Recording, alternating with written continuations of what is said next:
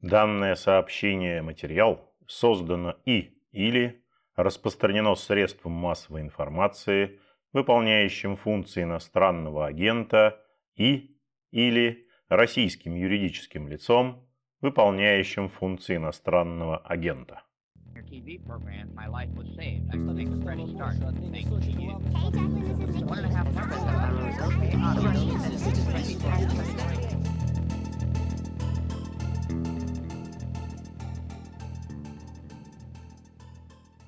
Приветствую вас, уважаемые слушатели. Это подкаст «Включите звук» информационного агентства «Росбалт».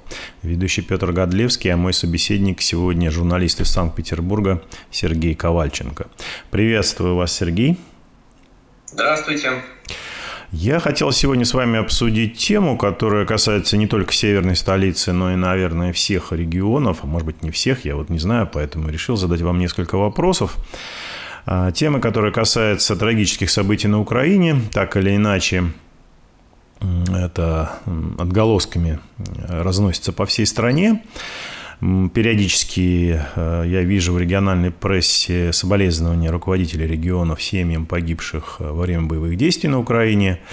Но есть и другой аспект. Э, в Санкт-Петербурге, как и в других местах, администрация города начала формировать добровольческие батальоны. И вот э, вопрос номер один – это, на ваш взгляд, это инициатива именно снизу или все-таки какое-то негласное распоряжение из Москвы было? Не знаете ничего на, это, на этот счет? Ну, судя по тому, что Петербург не единственный, а что практически во всех субъектах федерации формируются подобные батальоны, то есть мы слышали ну, практически везде главы регионов, как по команде рапортуют, да, вот как они там начали приносить соболезнования, а не федеральные власти. Также в какой-то момент посыпались новости одна за другой что вот там Ленинградская область, Псковская область, там, не знаю, Дальний Восток, то есть со всех, со всех, со всех регионов. Поэтому я не думаю, что господин Беглов, э, губернатор Санкт-Петербурга в данном случае был э, как бы сам инициатором вот. Но поражает, конечно, размах, потому что э, если, э, предположим, там в других регионах э, формируется один батальон, то петербургские власти, которые очень любят э, вот таким образом э, козырять перед Москвой, сказали, что они аж три батальона сформируют этих добровольческих. То есть там э, Нева, Балтика и еще какой-то вот э, э, из-за названия Балтика э, была очень смешная ситуация, потому что народ начал писать в интернете, что это вот в честь пива называют добровольческий батальон, поэтому его там переименовали срочно. Э, и, судя по всему, э, судя по тому, что в городе появилась наглядная агитация там не только в виде билбордов, одно время у нас висела эта знаменитая бабушка по всему городу, вот как по команде ее развесили. На набережных, в центре, э, естественно, на Московском проспекте, по всему протяжению правительственной трассы, чтобы Владимир Владимирович видел, прилетая эту знаменитую бабушку. А теперь у нас э, вот реклама значит, э, военной службы по контракту, которая уже пошла по подъезду. И в частности там появляются значит, э, такие, такая информация с мест. Первая она появилась в Красносельском районе, в Сосновой Поляне, в районе как раз, где находится военкомат районный и где находится э, институт Росгвардии на улице Чекистов. Начали на подъездах вешать объявления с предложениями пройти службу по контракту и принять участие в спецоперации Z. Вот. Ну, потом начались, э, началась информация из других районов, что по почтовым ящикам раскидывают э, тоже приглашения людям э, прийти на контрактную службу. И, э, в общем, один э, мой источник рассказал, что районные администрации, отделы, которые работают с э, муниципальными образованиями, это вот э, люди, которые контактируют с э, Комитетом по территориальному развитию, э, который возглавляет госпожа Чечина. Сейчас у нас Наталья Чечина, бывшая глава Горосберкома, э, ближайшая, так сказать, соратница Александра Беглова. В общем, говорят, что из этого комитета пришла нарядка значит, соответствующим чиновникам районных администрациях поработать с муниципалами, дабы значит, муниципальные образования активнее агитировали петербуржцев вступать в эти батальоны. Из чего как бы, я делаю вывод, что популярностью эта инициатива не пользуется. Если уже приходится на подъездах клеить объявления, при, при том, что мы видим, какая пропаганда идет по телевизору, что э, уже и наглядная агитация большая есть, да, что во всех э, социальных сетях было объявлено о наборе добровольцев, значит, очередей к военкоматам в Петербурге э, не выстраивается. Вот. Я так понимаю, что э, частью этой э, кампании по вербовке являются и те повестки из военкоматов, которые минимум в трех районах Петербурга рассылают мужчинам с пометкой «Явка обязательно». Это я видел, по-моему, в телеграм-канале «Ротонда» информацию на эту тему. Э, чистая правда. Да, чистая правда. Ротонда написала абсолютно то, что есть. Э, и потом, э, как бы, и у меня тоже были отклики по этому поводу. Значит, действительно, Э, действительно повестки рассылаются по военкоматам. То есть я так понимаю, что просто в разных районах, ну вот насколько я там общался с, не, с несколькими товарищами, э, ну как бы это уже такая, как это называется, творчество масс, потому что где-то в районах там решили формально подойти, развесить эти объявления, где-то видимо, очень ретивые товарищи, которые решили сразу же перевыполнить план таким образом.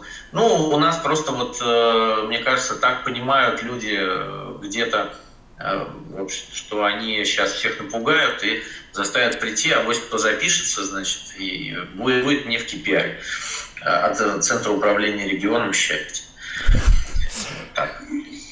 В своем телеграм-канале вы опубликовали информацию о беседах с беженцами из Мариуполя которые находятся в пункте временного размещения в Ленинградской области под городом Тихвин. И там достаточно много интересного. Но вот первый вопрос уточняющий. А, когда у них э, заканчивается возможность находиться в пунктах временного размещения? Я читал, что администрация этих учреждений Э, сообщает э, в последнее время беженцам, что им нужно определиться, либо они получают российское гражданство, либо возвращаются домой, то есть в данном случае в Мариуполь. Что-то известно вот по поводу сроков их пребывания в ПВР? Ну, дело в том, что вот э, прям конкретного срока э, такого нет, потому что э, это все-таки беженцы, и я могу сказать, что там происходит такое движение людей, Э, кто-то приезжает до сих пор. То есть людей привозят, и они уезжают. То есть вот там не то, чтобы их завезли прямо в апреле. Вот я говорю прямо про наш ПВР под Тихвином, Царицыно озеро. А э, люди, людей привозят постоянно, потому что боевые действия продолжаются, и их э, вот распихивают по стране, а дальше уже люди там, кто-то уезжает в Европу через Эстонию, таких треть примерно обитателей. Э, кто-то уезжает к родственникам в Россию, у кого они есть, кто-то находит работу э, в Петербурге, кто-то не может этого сделать, там в основном остаются ну, там пожилые люди э, совсем, да, которым уже некуда деваться. Вот. Но и у э, обитателей более молодых, да, которые хотят в общем, как-то здесь, э, здесь вот закрепиться, у них тоже есть проблема, потому что, например, до э, конца июля, пока Владимир Путин милостиво не объявил о том, что на всех беженцев распространяется получение упрощенного российского гражданства, им было очень сложно это сделать. То есть э, вот э, когда мы обычно едем там, да, оттуда везем нескольких людей, ну и общаемся по дороге. То есть люди, которые жили там уже где-то месяца полтора и ехали в Питер э, там по очередным этим бумажным делам, потому что ехать нужно из Тифлина в Питер э, было, они рассказывали, как, э, что российское гражданство получить далеко не просто. Вот. И, а без российского гражданства на работу их не берут. То есть вот у женщин, например, требовали свидетельства о рождении. Зачем 30-35-летней женщине свидетельство о рождении, это загадка. Как бы, да? А если у тебя там это все сгорело, во время обстрела, и ты э, только часть документов или там самую малую часть привез, то это твои проблемы. Вот, потому что документы нужно переводить с украинского на русский, платить нотариусу. Все это делается только в Петербурге. Вот, э, сделали им пункт э, приема документов на гражданство на Римского-Корсакова, внимание, единственный. То есть вот они мотались из-под Тихвина, то есть надо доехать 15 километров до вокзала в Тихвине, потом, значит, несколько часов на поезде до Питера, потом до Римского-Корска, и вот так за каждой бумажкой. То есть власти в какой-то момент, как бы, то есть в апреле еще было ничего. А дальше началось такое тихое выдавливание, на мой взгляд, людей э, обратно в Мариуполь. Видимо, это произошло тогда, когда было принято решение о проведении референдумов на этих территориях. А, потому что э, с обеспечением на месте всем необходимым и так были, мягко говоря, большие проблемы. А, а потом как бы эти проблемы еще усугубились. То есть им просто перестали даже туалетную бумагу заводить. И вот представьте, там 500 человек живет, им нечем подтереться, да, там. Галя Артеменко там подорванно ищет каких-то бизнесменов, которые, в общем, слава богу, нашла, кто закупил партию, потом у них заканчивается стиральный порошок, в июле у них начинается эпидемия педикулеза, пардон. Вот. А потом власти собирают, вот как мне рассказали, приезжает начальство, как они говорят, ну обычно это губернатор Ленобласти, и сказали им, что вот если вы хотите получить компенсации за утраченное жилье, а у подавляющего большинства мариупольцев оно просто утрачено ввиду обстрелов, да, то вам нужно ехать домой, как бы, да, там писать заявление, все такое, и, может быть, вам будет эта компенсация, а заодно и проголосовать за Россию. Вот так. То есть проблема в том, что, э, я так понимаю, с ней столкнулись люди, которые будут проводить эти референдумы. Потому что э, большая часть, вот э, если говорить про Мариуполь, да, вот то, что я знаю, из города выехало почти 40% населения коренного. Было переселение в Россию через Россию в Европу. То есть вопрос, конечно, референдум можно проводить, а кто будет голосовать на этом референдуме? сколько вы людей наберете. То есть, э, при том, что, конечно, никто в мире не признает эти референдумы никогда, даже если они будут проведены идеально. Но э, российским властям даже показать нечего. Поэтому люди потихонечку начали туда вот выдавливать. Например, вчера губернатор Псковской области Ведерников, у которого тоже есть ПВР, э, написал у себя победно в Телеграме, что вот первую партию мариупольцев они выпихнули обратно в Мариуполь. То есть это бесплатно совершенно. Эм, вот. Но, а что вы имеете в виду? Э, что вы имеете в виду бесплатно? Бесплатно их везут. Пожалуйста, а. не дайте только. То есть их, их грузят в автобусы, значит, какие-то волонтеры там встречают э, в этом самом, в э, волонтеры Единой России, там эти волонтеры Победы, как бы их встречают э, в Таганроге, э, и потом, значит, везут уже туда, в Мариуполь. То есть совершенно бесплатно ты можешь доехать централизованно туда. Обратно вернуться уже большая проблема, потому что вот люди, которые живут у нас, они держат связь с теми, кто поехал, как бы, и поехавшим говорят, не возвращайтесь. А, то есть все эти санитарные проблемы и все остальное, то есть вот мне они говорят, что нам наши пишут, что мы, мы дураки, как бы не надо было ехать. Вот. И, ну и плюс там, я так понимаю, начались опять какие-то обстрелы. В общем, э, э, народ, народ не хочет. Но народ хочет работать. Там те, кто в, какие, в силу каких-то причин не уехал в Европу через Эстонию, да, там у кого-то пожилые родители, кто-то боится, э, никогда не выезжал за границу. И вот они, э, я знаю единицы историй успешного устройства на работу и э, какого-то там пристройства по, по поводу жилья.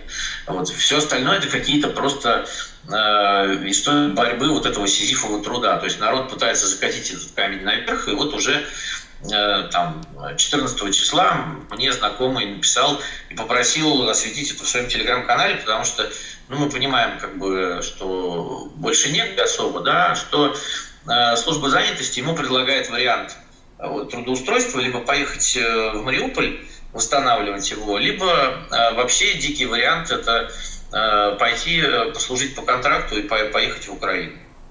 Посл, ну, посл, бы, послужить в российской армии, да? В российской армии, совершенно верно, и поехать, э, значит, воевать с нацистами и бандеровцами э, туда. Потому что я так понимаю, что их э, считают территорией Донецкой Народной Республики. Вот. И у многих мужчин, именно у мужчин были проблемы с тем, чтобы выехать оттуда, потому что они попадали, там проходили фильтрацию, а потом э, я вот несколько таких историй слышал, когда мужикам говорили, а теперь идите в армию ДНР воевать с Украиной. И народ, конечно, там был в шоке, потому что, ну, как бы, э, даже, э, даже при том, что они э, ну, люди максимально лояльны России, как бы, да, пройдя вот через все это, и многие остаются лояльными, вот, но когда они начинают проходить вот эти вот бесконечные круги ада, то уже, как бы, конечно, вот эти все телевизионные шоры у людей с глаз падают. Вот, потому что невозможно, э, то есть вот они, э, ну они в общем заслужили к себе хотя бы хорошее отношение здесь и хотя бы минимальный уход. Там тот же самый город Тихвин э, мог бы обиходить этих 500 человек, которые у них находятся рядом, да, но никто этого не делал, э, ни там, ни областные власти. Ну, по сути, по сути, это все было брошено на там волонтеров типа Гали Артеменко, которые собирали, там делали и, и собирают и делают до сих пор все это. Вот. А еще, а еще потом вам говорят, либо, либо вы езжаете обратно в Мариуполь его восстанавливать, да, почему они должны его восстанавливать? Они его не разрушали. То есть вот ситуация, ситуация такая, да, э, и мне, мне вот когда, э, когда уже э, рассказали они про то, что вот этот был сбор начальства, и их призывали ехать в Мариуполь, у меня сложилась картинка и с туалетной бумагой, и с отсутствием стирального порошка и всего остального. То есть это такое вот тихое выдавливание со всех сторон. То есть мы вас вот, ну не впрямую выпихиваем, но вот так. То есть вот идите, идите уже, давайте отсюда. Как бы, ну и потому, да, потому, потому что каким-то людям в Кремле нужно вот кровь из носа провести этот референдум. То есть все, все, весь этот пазл именно складывается вокруг вот этого вот желания присоединить эти территории, э, там, не знаю, в сентябре месяце. Да, по похоже, похоже на это, потому что пока подготовка идет достаточно активно, хотя уже есть некоторые сообщения о том, что, возможно, не везде будут организованы референдумы, имеется в виду восточные области э, Украины, ЛНР, так Это, очень, это ведь очень странно, потому что, ну, э, взять там тот же самый Херсон, из которого сразу же, когда начались боевые действия, уехала половина жителей. Вот. Э, дальше люди просачивались там кто на Украину, кто в Россию. И, пардон, а кто там будет голосовать? Ну, там процентов 25-30 осталось людей. Вот э, это, это Куром Наских, да, там Мариуполь тот же, там еще хуже всего. Ну, да, хорошо, ну, ой, всего это... Практически невозможно ну, сейчас установить, сколько людей там осталось. Я так думаю. Конечно, да. да. Ну, вот судя по тому, что проходит, а вот там как, как, какие-то сведения, там кто когда, я разговаривал с херсонскими беженцами, а вот. Они говорят, что был массовый отъезд в самом начале, когда все это началось. Вот. И, и хорошо, там Памфилова говорит о том, что они будут электронно голосовать из России уже. Но только, собственно, а как? Ну что ж, Сергей, огромное спасибо за ваши комментарии, интересные данные из Санкт-Петербурга, из лагеря Царицыно озеро. Спасибо большое. Напоминаю слушателям нашего подкаста, что сегодня с нами был на связи журналист из Санкт-Петербурга Сергей Ковальченко. Вы слушали подкаст информационного агентства «Росбалт. Включите звук». Спасибо, что вы сделали это. Напоминаю, на нашем сайте круглосуточно доступны новости, комментарии, аналитика, видеорепортажи, обзоры социальных сетей и наши подкасты. Всего доброго и не забывайте включать звук.